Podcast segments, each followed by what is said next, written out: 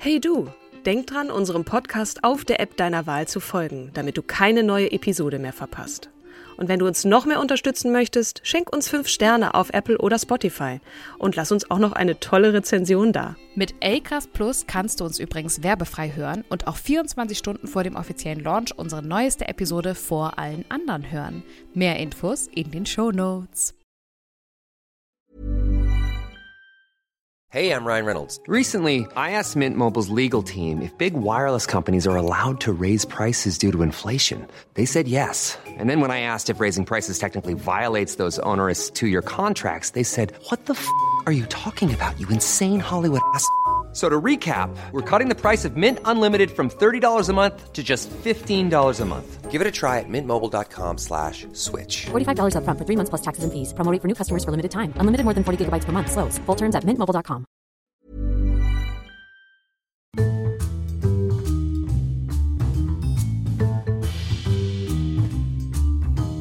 Hallo und herzlich willkommen zu unserer starken Aufnahme von Starke Frauen, unsere Podcast-Reihe von Katrin Jakob und Kim Seidler. Heute mal eine ganz andere Ansprache. Ähm, und ich bitte dich, Katrin, mir zu erzählen, wen du heute mitgebracht hast. Ich finde, wir können ruhig ein bisschen äh, ähm, experimentieren in unserem Podcast. Letztes Mal hatten wir eine wundervolle Gästin. Heute machen wir mal eine andere Ansprache. Wir, wir machen es einfach mal ein bisschen anders so als sonst. Ihr könnt uns auch gerne dazu ein Feedback schreiben, wenn ihr möchtet. Ich stelle dir eine ganz, ganz tolle Frau vor, die mich sehr beeindruckt hat. Ich bin kurzfristig, wusste ich nicht, wer ist jetzt eigentlich da auf der Liste, wen nehme ich?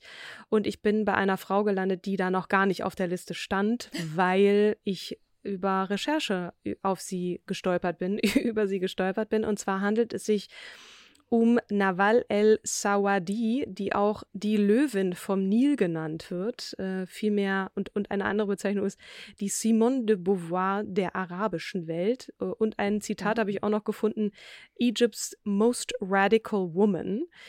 Was die mhm. arabische Welt ist, da haben wir uns im Vorwege auch noch drüber unterhalten, Kim, und wir haben befunden, genau. dass wir mit euch mal kurz teilen, wie wir das definieren, beziehungsweise wie genau. wir das jetzt an dieser Stelle mal definieren möchten.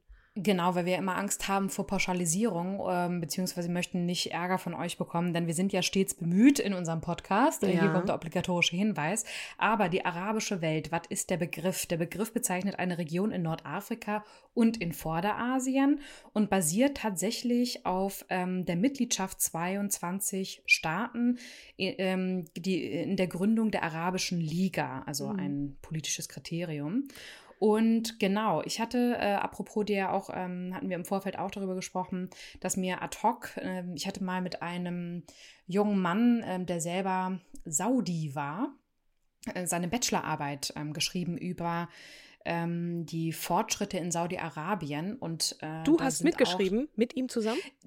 Ich habe sie korrigiert damals. So, okay. ich, das war 2000 zehn oder was. Ich habe mhm. damals noch als Schauspielerin gearbeitet ähm, und er wollte eigentlich nur, dass ich seine Grammatik kontrolliere und ich fand das aber total spannend, weil es auch um ähm, die Gesellschaft dort ging und ähm, er hat das total gefeiert, dass Frauen ja Auto fahren dürfen ähm, in männlicher Begleitung und ähm, auch eigentlich sich frei bewegen dürfen in männlicher Begleitung. Und ich fand das total spannend, weil mir das in der westlichen Welt natürlich fremd war. Ja. Genau. Und da also du hast es gefeiert in Anführungsstrichen, ne? Also das, oder das hatte hm? ich gefeiert in Anführungsstrichen. Er hat das gefeiert. Ach, er hat das gefeiert. Okay. Er, genau. Es, es geht, und ja, genau. Wir, wir sehen das ja auch gerade aktuell in den Entwicklungen in Afghanistan, dass die Männer das total gut finden. Ne? Dass ähm, das äh, weibliche Geschlecht wieder in, in die alten Strukturen, die Taliban haben dort ja schon mal reagiert gehabt. Ähm, und ähm, Männer, die ähm, fanden jetzt, dass Frauen ihnen die Arbeitsplätze wegnehmen, äh, in Anführungsstrichen, und die Konkurrenz machen. Und so ist es wieder in den guten alten Strukturen drin und jeder weiß, wohin er gehört. Aber dazu später mehr. Ja, genau. in Anführungsstrichen. Also genau, lass uns das an ja, Ende ja, stellen. Um Gottes Willen. Also bitte, bitte polemisch ja. ähm, nehmen. Ich finde, dass äh, ihr kennt mich inzwischen auch. Ich bin eine Emanze und Feministin. Ähm, und äh, heiße das überhaupt nicht gut, was da gerade in, in Afghanistan passiert. Düsen Tikal müssen wir auf jeden Fall nochmal mm. interviewen. Oh ja, stimmt. Wir haben auch noch andere Beispiele, aktuelle Beispiele, auch äh, ein Schwesternpaar ja. aus Saudi-Arabien, aber es geht nun um Nawal el-Sawadi, die äh, als radikale Feministin sich selbst zeitlebens bezeichnet hat und die eben aus Ägypten kommt und nicht aus Saudi-Arabien, aber da mhm. eben auch noch mal die die Geografisch geografische Einordnung in ähm, der Nähe. Genau, und zwar als Nachbarstaat. Ähm, genau. Die Länder sind natürlich in sich betrachtet unterschiedlich, aber haben durchaus Parallelen, was die Frau, Frauenbewegung angeht. Deswegen wird am Ende dieser Podcast-Folge auch da nochmal ein bisschen rausgezoomt aus diesem Land. Aber erstmal, wie gesagt, geht es um Nawal el-Sawadi. Sie ist geboren ja. am 27. Oktober 1931 1930 in einem kleinen Dorf, ungefähr so 50 Kilometer nördlich von Kairo also in Ägypten, ist eine nicht nur Schriftstellerin gewesen, sondern vor allem eben bekannt geworden als und Ärztin, als Kämpferin für die Menschenrechte und eben insbesondere die Rechte der Frau. Sie ist das zweitälteste von neun Kindern und in, in, hat in diesem kleinen Dorf gewohnt. Ihr älterer Bruder äh, hat ihr auch immer wieder vor Augen geführt. Sie hat das dann so beschrieben, als sie so aus dem Fenster schaute, ne, wie ihr Bruder Talat äh, durch die grünen Felder rannte und sprang und Fahrrad fuhr und die frische Luft im hellen Sonnenschein atmete äh, und einfach seine Freiheit genießen konnte. Und sie musste halt in der Küche schuften und den dunklen Qualm schlucken, der vom, vom Gasherd aufstieg. So hat mhm. sie das mhm. beschrieben. Also der sehr früh schon deutlich gemacht wurde, pass auf, du bist das erste Mädchen hier, du kannst mal direkt in die Küche gehen, was so ein, wieder, ein bisschen im Widerspruch steht zu dem, was dann später, was sie, was sie später tat. Sie hat nämlich Medizin studiert und aus ihr ist eine, eine sehr namhafte Ärztin geworden, die auch immer wieder mit dem Re Regime in Konflikt geriet. Aber vielleicht noch mal ganz kurz zurück zu ihrer Kindheit. Sie war nun also ein Mädchen, das aber auch total ja wissbegierig war, aufbegehren wollte, das sich gesehnt hat, äh, Bücher zu lesen. Es gab einfach keine Bücher. Ne? Sie wollte unbedingt und hat auch später dann in, an die, in diesem Ort oder da in, in der Stadt in der Nähe äh, eine Bibliothek unterstützt, um eben Mädchen dazu oder die Möglichkeit zu geben, insbesondere Mädchen dahin zu gehen und Bücher zu lesen, weil ihr das einfach verwehrt wurde, noch als, als sie sehr jung war. Sag mal, weißt du, hm. wie das bei ihr in der Kindheit war? Weil häufig ist es ja so, dass Mädchen und Jungen bis zu einem bestimmten Alter, ich weiß gar nicht, fünf, sechs, ähm, gleich erzogen werden. Und dann plötzlich geht das los mit der Geschlechtertrennung, ähm, dass meistens kommt da ja noch die Beschneidung und mhm. dann geht es aber auch los, dass die Mädchen dann halt kochen ähm, und Haushalt machen müssen. Also dass mhm. sie dann mhm. so zu diesen Haussklaven, jetzt nenne ich sie einfach mal so, ähm, heranerzogen werden, während die Jungs genau das, was du nämlich gerade beschrieben hast oder das, was sie beschreibt, ähm, wirklich ihr Leben leben dürfen, Freiheit genießen dürfen ähm, und sich entwickeln dürfen. Mhm. War das bei ihr auch so? Weißt du das? Also es gab ein äh, ein im wahrsten Sinne einschneidendes Erlebnis, Entschuldigung, dass ich so nennen muss, aber es war üblich, dass Mädchen ab sechs Jahren beschnitten wurde und mhm. äh, das war im Jahr 1937, da war sie genau sechs Jahre alt. Da hat man das eben mit ihr auch gemacht. Ne? Man ähm, mhm. ähm, auch vielleicht noch mal eine Triggerwarnung. Wir hatten ja mhm. auch mal eine Folge gemacht zu War's Theory. Genau. genau. Ähm, es geht jetzt weniger um den Akt an sich und mir jetzt auch nicht darum, genau zu erklären, biologisch, was da passiert ist, sondern das hat man mit allen Mädchen gemacht, ob arm, ob reich, ob Stadt, ob Land, ähm, bevor sie mhm. eben ihre Periode bekamen, sie zu beschneiden. Und sie hat das dann im Nachhinein oder diese Zeit auch dann so beschrieben, ich zitiere, Vier Frauen umsingelten mich und hielten mich fest. Das sind in, in der Regel dann Frauen der eigenen Familie. Diese tiefe Wunde ist nie verheilt. Diesen Tag im Sommer 1937 werde ich nie vergessen. Ich konnte meinen nackten Körper im Spiegel nicht anschauen, vor allem nicht jene verbotene Stelle, die mit Sünde und Scham belegt ist. Ich wusste nicht, was es noch an meinem Körper gab, das weggeschnitten werden musste. Nachts lag ich mit weit geöffneten Augen da. Ich wusste nicht, was das Schicksal verborgen hält. Nur Gott kennt die Zukunft, die voller Gefahren zu sein scheint. Das waren nun also die Gedanken dieses sechsjährigen Mädchen, die damit klarkommen musste, was da jetzt mit ihr geschehen war, aber sie wusste, es ist offensichtlich üblich. Die Frauen hier meiner Familie tun das mit mir und das muss offensichtlich geschehen. Gott will das so. Und um mhm. auf deine Frage zurückzukommen, das ist so ein bisschen der Punkt, an dem sich dann diese Wege zweigen. Aber es ist auch Mädchen untersagt, Fahrrad zu fahren. Ne? Also das tun ja dann auch Jungs, bevor sie und, und Mädchen üblicherweise mhm. auch bei uns so, wenn sie, wenn sie vier, fünf, sechs Jahre genau. alt sind oder so. Du lernst dann, ne? Ähm, mhm. Sie hat schon relativ früh und ich weiß nicht, was üblich ist, das kann ich dir jetzt nicht sagen, wie das dann damals war. Ich weiß nur, wie es bei ihr war. Dann äh, im Anschluss daran dann sofort den Weg in die Küche gefunden und hat da eben mit schuften müssen. Sie durfte nicht aus dem Haus gehen. Mit elf Jahren war sie schon, sei sie schon fast eine alte Jungfer gewesen, sagte ihre Tante äh, Namet. Boah, krass. Äh, sie sollte übrigens mit zehn Jahren ähm, verheiratet, verheiratet werden. werden. Und das mhm. hat dann ihre Mutter auch, da hat sie sie dabei unterstützt, weil ich meine, wie, wie ist man, da hat man als Mädchen vielleicht noch nicht seine Periode, unabhängig davon, man ist einfach ein Kind mit naja, zehn. Katrin, aber das, ja, ja, okay. äh, im Mittelalter war es ja auch gang und gäbe. Ne? Ich meine, da hast du auch nur 35 Lebensjahre gehabt und da wurdest du auch, sobald du deine erste Periode bekommen hast, sofort verheiratet. Klar, das ist natürlich die Sicht eines einer eines Mädchen einer Frau, die die für die das so weit weg ist, ne? Jetzt in meinem Fall, ich kann es mir einfach, finde ich einfach diese Vorstellung finde ich unerträglich. Aber gut, ähm, sie sagte auch, weder mein Vater noch mein Bruder betraten je die Küche. Das war der Ort, an dem ich verstand, wie erniedrigend es sein muss, eine Frau zu sein. Ja. Und ähm, was allerdings jetzt, und jetzt komme ich so ein bisschen zu diesem Widerspruch, bemerkenswert ist an Nawals Leben, ist, dass das dann durchaus der Vater auch gewollt hat, dass der, dass die dass sie was lernt. Das, ich weiß allerdings mhm. nicht, ob sie mhm. zur Schule ging, aber sie muss ja zur Schule gegangen sein, um dann irgendwann Medizin studieren zu können. Ja. Ihr Vater war Ober, der war Regierungsbeamter im ägyptischen Bildungsministerium der sich mhm. während der ägyptischen Revolution von 1919 gegen die britische Besatzung Ägyptens und Sudans eingesetzt hatte und ähm, dann in eine Kleinstadt eben jene Kleinstadt äh, am Nil verbannt wurde oder am Nil-Delta. Und die Regierung bestrafte ihn, indem sie ihn zehn Jahre lang nicht beförderte. Ähm, mhm. Und der war aber relativ fortschrittlich, eben was, was äh, ähm, ja, die Erziehung der Tochter angeht. Und das finde ich dann so ein bisschen widersprüchlich. Also in einem Artikel, den ich gefunden habe, dieses, er lehrte seine Tochter Selbstachtung und ihre Meinung zu sagen. Und das hat sie auch immer getan. Das kannst du, und, und es wirkt so selbstverständlich bei dieser Frau. Ich habe mir auch so eine Dokumentation mit ihr angesehen, wie sie da auch agiert hat mit den Männern und wie sie mit denen umgegangen ist. Ne?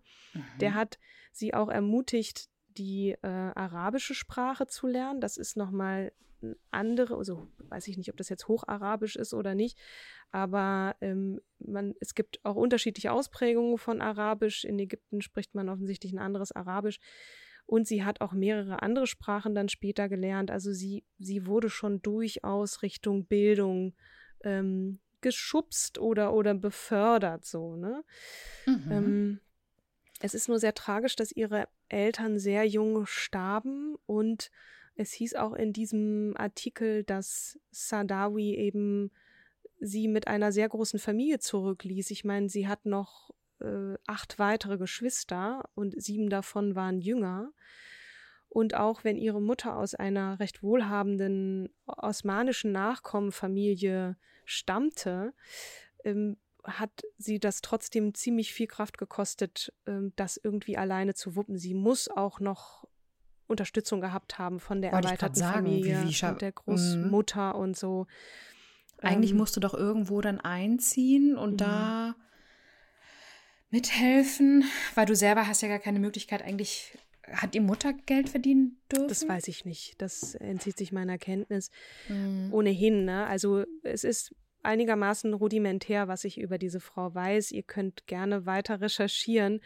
Aber mhm. es gibt ein, einfach so ein paar Punkte, die bemerkenswert sind und die ich bemerkenswert finde, auch was diese Frau dann danach tat, nämlich sich wirklich immer aufzulehnen. Und ich mache jetzt einen Sprung an die Universität. Sadawi schloss nämlich, also sie hat Medizin an der Universität Kairo studiert und schloss dort 1955, sagt die eine Quelle, 1954 die andere, das Medizinstudium ab.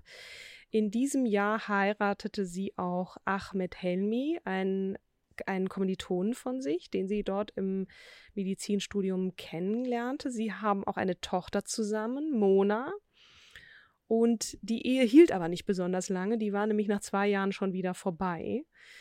Mhm. Sie hat dann als Ärztin gearbeitet und hat sich in ihrer also in dieser Tätigkeit eben besonders mit den körperlichen und auch psychischen Problemen von Frauen beschäftigt, die sie vor allem mit den kulturellen Praktiken der Unterdrückung, eben der patriarchalischen, der imperialistischen Unterdrückung, aber auch der Klassenunterdrückung hat sie sich beschäftigt. In dieser Zeit hat sie auch ihren zweiten Ehemann äh, kennengelernt, Rashad Bey, einen Kollegen. Die ähm, haben, soweit ich jetzt weiß, keine gemeinsamen Kinder. Die Ehe hielt auch nicht sehr lange. Sie hat dann ein drittes Mal geheiratet. Das kommt aber dann etwas später.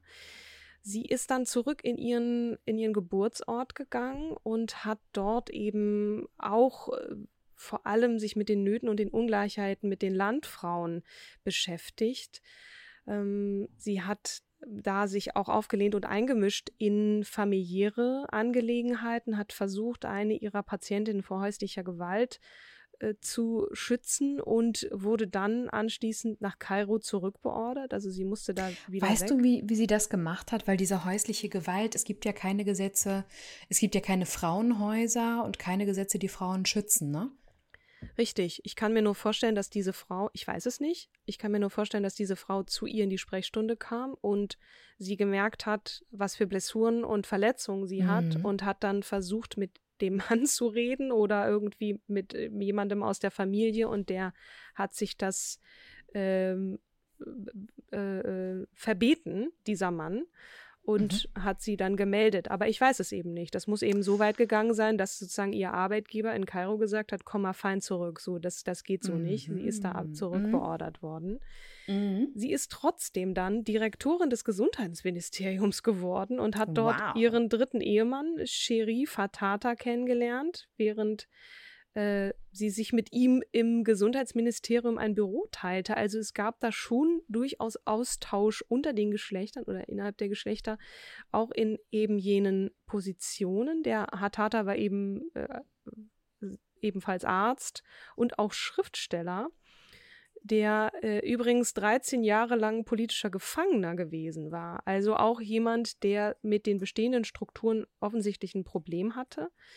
Die beiden haben 64 geheiratet und einen Sohn bekommen und haben fortan 43 Jahre äh, zusammengelebt und, und waren zusammen, ließen sich aber dann 2010, also sehr viele Jahre später, dann erst scheiden. Sadawi hat dann beschlossen, nochmal äh, ins Ausland zu gehen, ist in die USA gegangen und hat dort ihren Master an der Columbia University gemacht. Also sie war also ziemlich also da, das muss man mal schaffen, an die Columbia zu kommen. Das ist ja auch eine sehr renommierte Universität und hat in Public Health 66 ihren Master dort gemacht. Sie hat auch immer wieder veröffentlicht, also sie hat auch gern geschrieben. Es geht nicht nur um Sachbücher, sie hat auch Romane geschrieben, Kurzgeschichten. Das war so, und deswegen hat sie sich auch als Kind immer so gewünscht, Bücher zu lesen, aber sie hat das geschriebene Wort wahnsinnig gern gehabt. Und ihr erstes Buch, was auch international äh, Aufsehen erregte, war 1972, Woman and Sex in der sie verschiedene Aggressionen gegen den Körper von Frauen eben dokumentierte und auch äh, äh, kritisierte, einschließlich eben der Beschneidung von, von Frauen. Also all das, was sozusagen Frauen körperlich angetan wird und damit auch und, seelisch. Ja. Hm? Mir, mir ist gerade aufgefallen, dass, dass ich mich nicht mit der ähm, Geschichte der Frauenbewegung in Ägypten beschäftigt habe und habe gerade versucht, ein bisschen ähm, quer zu lesen. Du hast jetzt ja gerade auch so diese Zeit bis, ich glaube, 1972 gerade beschrieben, ne? Genau, es gab unterschiedliche Wellen da, ne? Genau, mhm. genau. Die erste, also die erste Welle war, glaube ich, 1911 zu sehen, als im ägyptischen Parlament erstmals eine Proklamation der Frauenrechte ähm, verfasst worden mhm. war. Und dann gab es aber die Regierungszeit von Gamal Abdel Nassers, also sehr deutsch jetzt ausgesprochen, mhm. zwischen 1954 bis 1970, die sehr stark ähm, also ja, strikte Repressionen gegenüber zivilgesellschaftlichen Organisationen, wozu ja auch dann die Frauenbewegung gehört und ihre Organisationsmöglichkeiten sehr stark einschränkte. Mhm. Wiederum wurden dann wieder wichtige Reformen im Rahmen des sozialistischen Programms Nassers in Angriff genommen, wie zum Beispiel das Wahlrecht der Frauen und die kostenlose Universitätsbildung für beide Geschlechter, mhm. weil wir uns gerade gefragt hatten, ja. wie es sein kann, dass sie studieren durfte. Ne? Und das Personenstandsgesetz ähm, der 20er Jahre blieb hingegen in Kraft. Ähm, und genau, das, das einmal zur geschichtlichen Einordnung, Vielen weil wir Dank. dann natürlich nämlich ähm, zu dem Präsidenten Anwar Sadat kommen, ja. der ja mit ihr auch was gemacht hat. Ne? Genau. Ich wollte noch mal ganz kurz zurück zu diesem Buch, was mhm. äh, Woman and Sex dieses Buch wurde zum, zum grundlegenden Text des Feminismus der zweiten Welle, du hast es gerade gesagt. Ne? Und mhm. das hatte zur Folge, dass aufgrund ihrer politischen Aktivitäten sie, sie eben auch ihre Position im Gesundheitsministerium verloren hat. Ne? Also da ja. merkte man schon, die Frau macht irgendwie Unruhe. Das, das, die, die bringt hier so alles durcheinander und, und diese, diese kulturellen Praktiken, die, die greift unsere Kultur an, in Anführungsstrichen. Ne?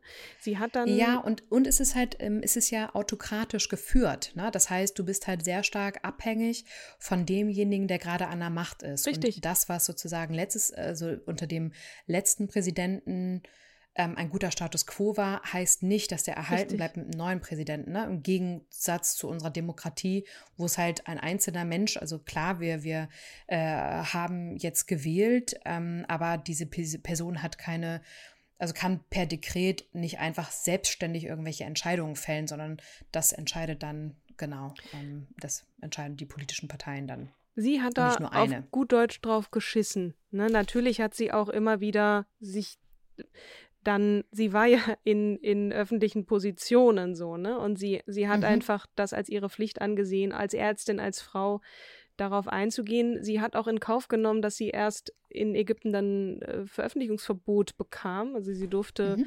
zum Beispiel den Roman, den sie dann geschrieben hat, nur im Libanon veröffentlichen. Sie hat, äh, war auch Chefredakteurin einer Gesundheitszeitschrift und hat äh, äh dort ihre Position verloren, äh, war stellvertretende Generalsekretärin der Ärztekammer in Ägypten. Das, das war alles Folge dieser Veröffentlichung. Und sie hat. Aber es ist auch so krass, ne? Weil ich glaube, sie ist so ein bisschen wie unsere Beate Use, hört auch gerne mal in die Folge rein, die Aufklärungsarbeit ja. ähm, hier in der Nachkriegszeit gemacht hat und ja auch ähm, was für eine, was für ein Skandal, was für ein Skandal-Vibe und ähnlich stelle ich mir das hier jetzt auch gerade vor.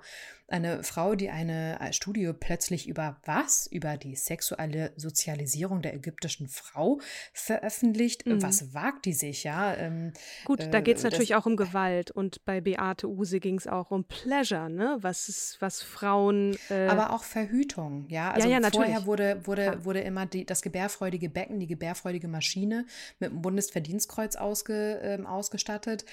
Es war normal, irgendwie elf, zwölf Kinder zu bekommen, wovon ja eh meistens nicht alle durchkamen.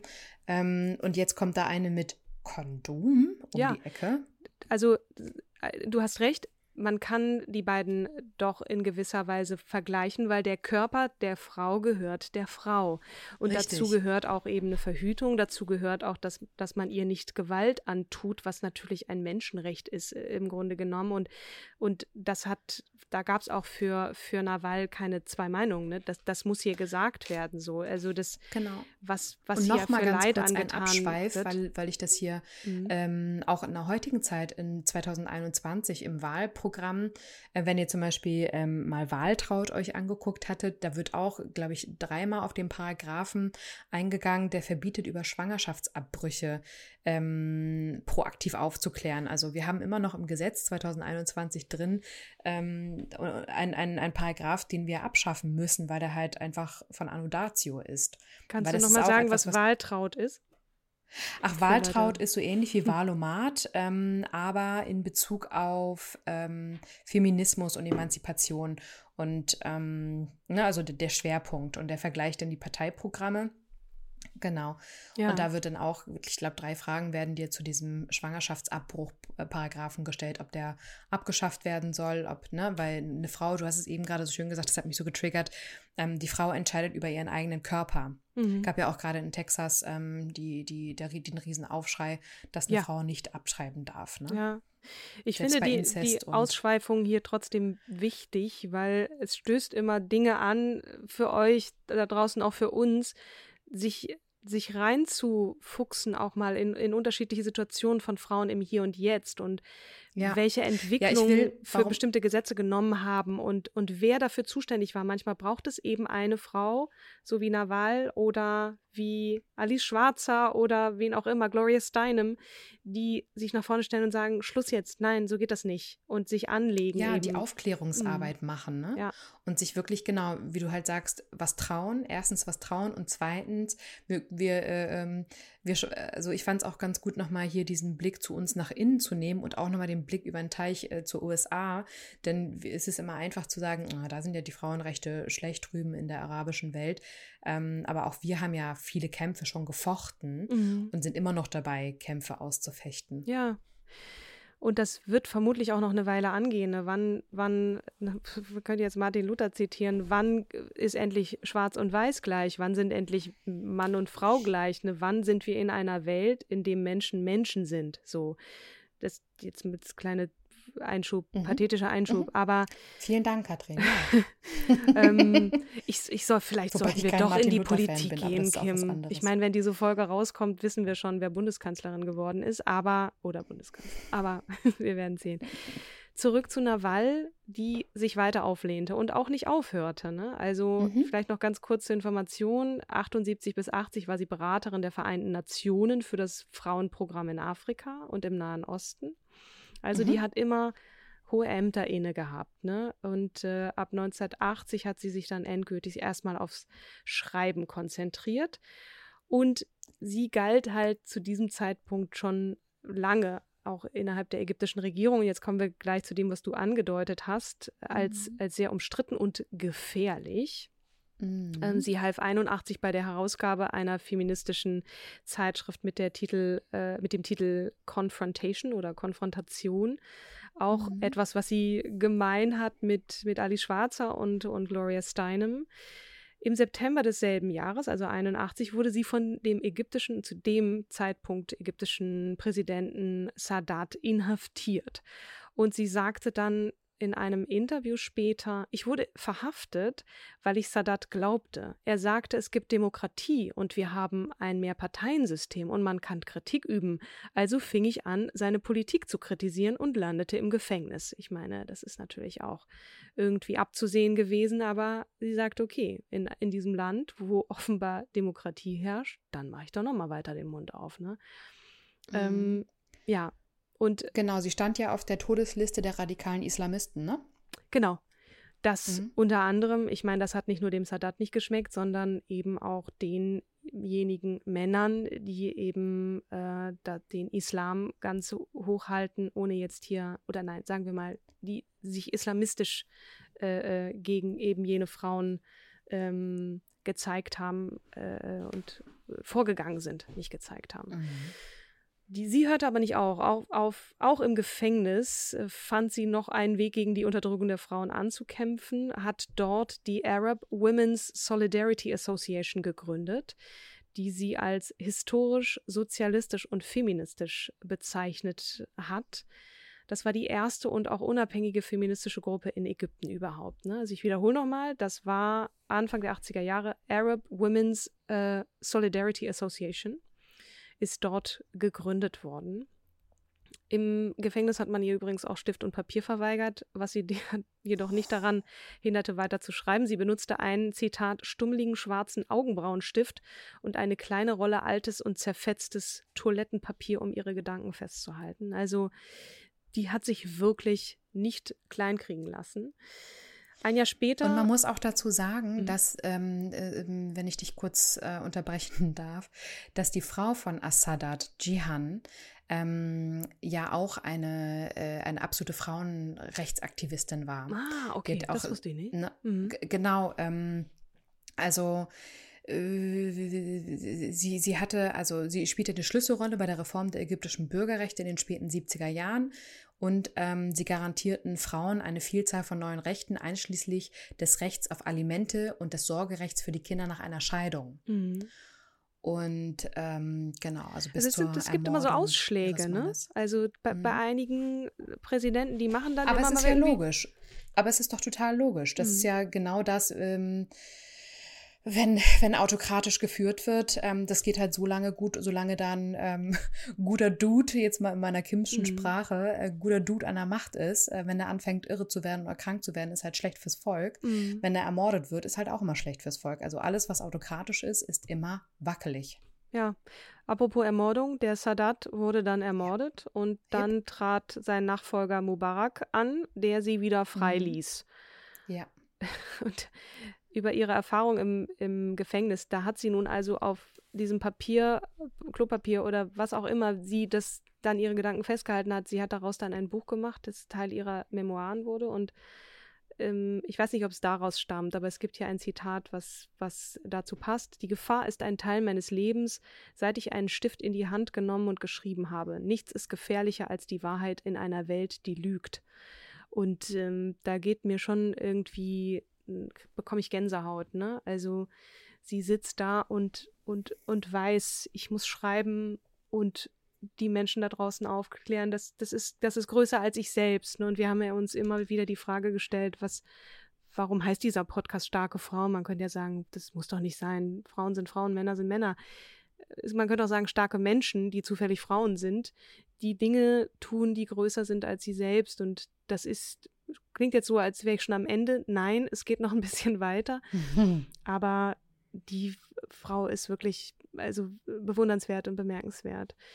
Sie ja. hat, ich springe jetzt so ein bisschen ins Jahr 93, irgendwann, sie kommt wieder raus und trotzdem wird immer wieder bedroht und wird dann so sehr bedroht und auch politisch verfolgt, dass sie 93 aus Ägypten fliehen muss und eben in die USA flieht hat dort auch ein Lehrangebot bekommen an der University of North Carolina für mhm. asiatische und afrikanische Sprachen und ist dann später an die University of Washington gegangen. Ähm, und sie hat sowieso an, an einigen Universitäten dann auch Lehraufträge angenommen und, und war Dozentin unter anderem an der Cairo University, als sie wieder zurückkommt, Harvard, Yale, Columbia, Sorbonne, Georgetown, äh, Florida State University, also und und uh, University of California in Berkeley. Mhm. Also eine Frau, die weltweit, der man weltweit das, das Forum eröffnete, auch über das zu sprechen, was sie bewegt, sei es jetzt was Frauen angeht, Frauenrechte, Menschenrechte ähm, und äh, ja, das freut mich total, als ich das gelesen habe, nach dem, was diese Frau alles durchgemacht hat, ne? neben jetzt Gefängnis ja. und auch in ihrer Kindheit. Ich weiß gar nicht, ähm, warum unter Sadat sie ins Gefängnis gekommen ist, gerade weil seine Frau ja nun auch eine Frauenrechtsaktivistin war. Mhm. Das müsste man wahrscheinlich nochmal, ja. könnt ihr gerne da draußen nochmal recherchieren. Mubarak war ja sehr geprägt von den Vereinigten Staaten, ne? mhm. ne? eine, eine, höhere Abhängigkeit. Ähm, und internationalen Institutionen wahrscheinlich dadurch auch die, die Möglichkeit, ähm, dass sie ja ausreisen konnte ähm, und an anderen ja. Ja, hoch, hochrangigen äh, Universitäten dann sein durfte. Genau. Sie ist auch wieder zurückgegangen und dann kam es zu, zu einer wirklich bemerkenswerten Aktion der ägyptischen Regierung. Also, ne, es gab ja immer wieder konservative religiöse Kräfte, die äh, sie wegen ähm, ihrer kontroversen und, und eben provokativen Interpretation des Islam da auch verunglimpft haben. Und dann hat man wirklich versucht, sie Mitte der 90er Jahre von ihrem Mann, Sherif Hetata, mit dem sie ja dann noch weitere fast äh, 15 Jahre verheiratet war, zwangsscheiden zu lassen. Vermutlich, auch eine Spekulation, genau, weil sie, weil sie des ägyptischen Mannes nicht würdig genug war. Ich weiß nicht, also das ist alles ziemlich, ziemlich absurd. Sie hat es dagegen angegangen und hat den Prozess dann auch gewonnen. Ach nee, das war schon an, das war schon Anfang der 2000er. Und mhm. diese, äh, dieser Prozess hat es auch bis nach Deutschland geschafft und ist in deutschen äh, Zeitungen viel diskutiert worden und hat Aufsehen erregt. Also das fand ich, fand ich wirklich absurd. Um in ihrem Land selber etwas zu verändern, hat sie sich auch kurzfristig als Präsidentschaftskandidatin aufstellen lassen und mhm. 2004, hat, ne? Ja, genau. Und äh, nee, es war oder 2005, ich weiß nicht, manchmal unterscheiden sich hier die Angaben. Mhm. Ähm, und ist dann wegen strenger Auflagen für Erstkandidaten, ähm, ist sie dann doch zurückgetreten und hat gesagt, okay, kommt, wundert mich allerdings ein bisschen, weil ich dachte, so keine Hürde ist, ist zu zu groß für sie, um das durchzuziehen, aber sie hat. Nee, sie meinte, äh, ähm, hier, ich bin gerade auf dem ah. Wikipedia-Eintrag, hier steht, ähm, zog ihre Kandidatur im Juli 2005 aus Protest über die unfairen Wahlkampfbedingungen jedoch ah. wieder zurück. Okay. Das waren die mhm. unfairen Wahlkampfbedingungen, okay. Aber ich hätte gedacht, na gut, ich spiele das Spielchen mit, solange bis ich an der Macht bin, aber sie hätte es vermutlich auch schwer gehabt, gewählt zu werden. Es war trotzdem ein, ein guter Versuch. Mhm. Es gibt noch diverse andere ähm, Dinge, die sie dazwischen gemacht hat, und zwar dazwischen, bis es zur ägyptischen Revolution kam, ähm, die 2011, wir erinnern uns, der Tahrirplatz wurde zum Synonym für eben den Widerstand, auch insbesondere der in der, da ist es wieder der arabischen Welt. Ne? Die mhm. Revolution in Ägypten, die war durch eben die tunesische sogenannte Jasmin-Revolution inspiriert worden. Und da gab es eben auch ne, gab es so, so eine Art politischen Anstups für Ägypten, äh, der eben ausgelöst wurde von Massenprotesten. Und in Ägypten waren das eben die Proteste auf dem Tahrirplatz. Das war ja ähm, sagen Teil des sogenannten arabischen Frühlings. Ne? Wir hatten ja mhm. eingangs auch noch mal gesagt, wer, was ist eigentlich die arabische Welt und da gehörten eben äh, Tunesien dazu, der Iran, ähm, wobei Iran ja auch eher persisch ist, soweit ich weiß. Ist der Iran Teil dieser 22 Staaten? Nee, kann nicht sein. Arabische Liga? Ist da auch der Iran dabei? Nein. Hm? Was? Nein, ist, Iran ist nicht dabei. Äh? Also die Arabische Liga ist Ägypten, Algerien, Bahrain, Djibouti, Irak, Jemen, Jordanien, Katar, Komoren, Kuwait, Libanon, Libyen, Marokko, Mauretanien, Oman, Palästina, Saudi-Arabien, Somalia, Sudan, Syrien, Tunesien, Vereinigte Arabische Emirate. Ich lerne auch on the go hier in diesem Podcast immer wieder Neues. Mega, mega. Sie hat übrigens auch im Zuge dessen die Abschaffung des Religionsunterrichts in ägyptischen Schulen gefordert, was natürlich total absurd klingt von, von hier aus gesehen, ne? dass, dass man dass man diese Forderung ausspricht in einem Land, was so auch islamisch geprägt ist. Ich möchte so langsam zum Ende kommen. Und mhm. zwar einmal noch kurz vielleicht etwas, insbesondere weil wir gerade dabei waren, natürlich auch über die Religion, was sie so die, ja, was, was Teil auch immer wieder ihres Aktivismus war. Ne? Sie hat vor allem in der Religion die Unterdrückung, also die Wurzel der Unterdrückung von Frauen im globalen, postmodernen kapitalistischen äh, System liegt, das vom religiösen Fundamentalismus unterstützt wird. Das heißt, da, der, das Übel oder die Wurzel liegt vor allem auch in dieser Re Religion, beziehungsweise wie sie ausgelegt ist, ne? Und, und auch wie, wie Menschen unterdrückt werden. Und da geht es jetzt nicht immer unbedingt um Frauen, ne? Ähm, sie hat zum Beispiel gesagt, als es im Jahr 2015 während einer Pilgerfahrt von Muslimen nach Mekka in Saudi-Arabien ähm, sind hunderte Menschen eben in, bei dieser Umrundung des schwarzen Steins getötet worden, weil sie sich totgetrampelt haben. Und dann hat sie gesagt, Sie reden davon, die Art und Weise zu ändern, wie der Hadsch, also diese Pilgerfahrt, durchgeführt wird, dass die Leute in kleineren Gruppen reisen. Was sie nicht sagen, ist, dass dieses Unglück geschah, weil diese Leute darum kämpften, den Teufel zu steinigen. Warum müssen sie den Teufel steinigen? Warum müssen sie diesen schwarzen Stein küssen? Aber das wird niemand sagen. Die Medien werden ihn nicht drucken. Worum geht es? Diese Zurückhaltung, Religion zu, zu kritisieren, diese Weigerung. Das ist kein Liberalismus, das ist Zensur. Also, sozusagen mhm. diese Auslegung auch von Religion und, und wie da Menschen äh, äh, damit gegängelt und unterdrückt werden, das war auch immer wieder Teil ihres ähm, ihrer Kritik auch an, an dem System. Und ja. das Küssen des Steins zum Beispiel hat vorislamische heidnische Wurzeln. Also sie hat da schon immer so ein bisschen aufgedröselt. Ja, ja. Ähm, und natürlich sowieso wir, der islamische. Wir erinnern, uns, wir erinnern uns an die Episode Cleopatra von Lydia Richter, ah. die Cleopatra mitgenommen hatte und ähm, wo wir ja auch festgestellt haben, dass die Frauen damit schon mehr Rechte hatten. Ähm, und man durfte auch sogar Pharaonen werden. Mhm. Natürlich ging es immer darum, dass äh, eine Frau Kinder kriegen musste, aber auch ein Mann musste Kinder kriegen. Und ähm, bis die Eroberer kamen mhm. auf dem Fran äh, afrikanischen Kontinent. Da wurde es dann plötzlich anders. Mhm. Ich möchte an dieser Stelle schließen, ähm, ja. nicht natürlich ohne zu erwähnen, dass sie äh, am 21. März dieses Jahres im Alter von 89 Jahren starb, ähm, mhm. soweit ich weiß, in, in Kairo. Woran, woran ist mir nicht bewusst geläufig. Ich ähm, kann nur spekulieren, dass sie war einfach auch ähm, alt ne? und ist vielleicht auch, ja, auch einfach 89, 89. Super stolzes Alter. genau. Es stand zumindest nicht, dass sie irgendwie an einer Krebserkrankung gestorben ist, aber sie, sie ist nach wie vor gefeiert als eben und jetzt zurück zu dem Begriff und ich finde Löwen passt es schon, die Löwin vom Nil.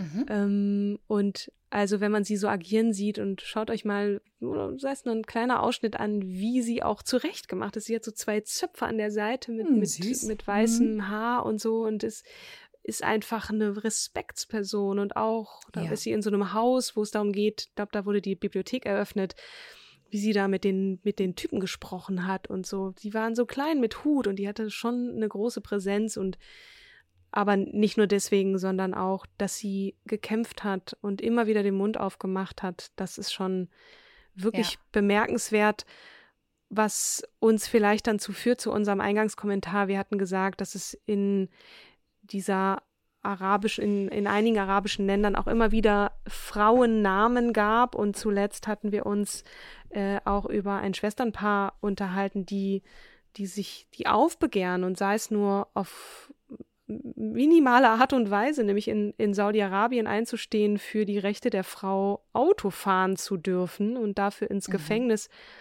ähm, kommen, nämlich Lujain Genau, aber die würde ich. Al-Hadlul, ja? genau, die, hat es, die hatten wir vorhin noch mal geübt, ne, wie ich man sie richtig sie dir, ausspricht. Genau, sag es bitte nochmal, weil ich kann es nicht so schön wie du. Lujain Al-Hadlul. Ich hoffe, und ich habe es richtig Die Person stelle ich dir nächste Woche vor. Oh, Katrin. ey, finde ich super. Finde ich Oder? Super. Ja. Weil mir tut das total leid, die jetzt hier mit reinzuwurschen. Ja. Ich finde, die hat eine eigene Episode. Ja, verdient. total. Mhm. Sie ist auf jeden Fall, sie lebt noch, sie ist wieder zu Hause aus dem Gefängnis. Vielleicht das so als, als kleiner Cliffhanger. Warum mhm. sie im Gefängnis landete, habe ich gerade schon gesagt. Es sollten zehn Jahre sein, es sind tausend Tage geworden. Aber ich finde super, dass wir daraus eine eigene Folge machen. Und ja. freue mich da schon sehr drauf. Ich mich auch. Ich bin fix und foxy. Ich habe mir einen abgestottert mit Sachen. Schaut bitte auch noch mal auf den insbesondere den englischen Wikipedia-Eintrag von Nawal el-Sadawi, äh, die 89 Jahre wurde und bis zum Schluss den Mund aufgemacht hat für Ungerechtigkeiten. Ganz tolle Frau, was sie alles veröffentlicht hat. Bitte lest es nach. Und an dieser genau. Stelle möchte ich schließen und danke für dein und euer Zuhören, deinen Input, deinen super wichtigen auch nochmal hinzuweisen auf die verschiedenen äh, Phasen der Frauenbewegung in der arabischen Welt. Und ja, ja vielen Dank. Ich danke dir, Katrin, für deine gute Vorbereitung und das gute Durchführen ähm, und gerade auch ähm, uns eine etwas eher unbekanntere Welt zu präsentieren. Ich finde das ähm, immer gut und immer wichtig. Ja. Ja, deswegen stelle ich dir nächste Woche ähm, unsere spannende Lujain vor und ja, mach's gut, ihr da Du draußen auch. Bleibt gesund. Und genau, schreibt uns fröhlich gerne weiter. Und wenn ihr uns eine Rezension auf Apple dalassen möchtet, freuen wir uns natürlich auch ganz tierisch. Ansonsten erreicht ihr uns ja unter allen bekannten Plattformen, äh, entweder LinkedIn, Instagram, Facebook oder aber natürlich auch äh, ja, Twitter. Katrin ist überall aktiv. Ja. Genau. Und Bisschen wir weniger. antworten. Gerne folgen. Damit tut ihr uns auch ein super. Erzählt Oh ja. Leuten davon. Und äh, ja, danke, danke, danke für eure Unterstützung auch bis hierhin. Uns freut das immens, was wir von euch auch an Zuspruch, auch an Kritik, an konstruktiver äh, bekommen. Und äh, genau. Sage dann bis zum nächsten Mal. Bis zum nächsten Mal. Tschüss. Tschüss.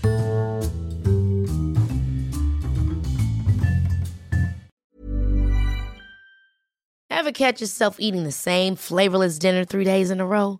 Dreaming of something better? Well, HelloFresh is your guilt free dream come true, baby. It's me, Gigi Palmer.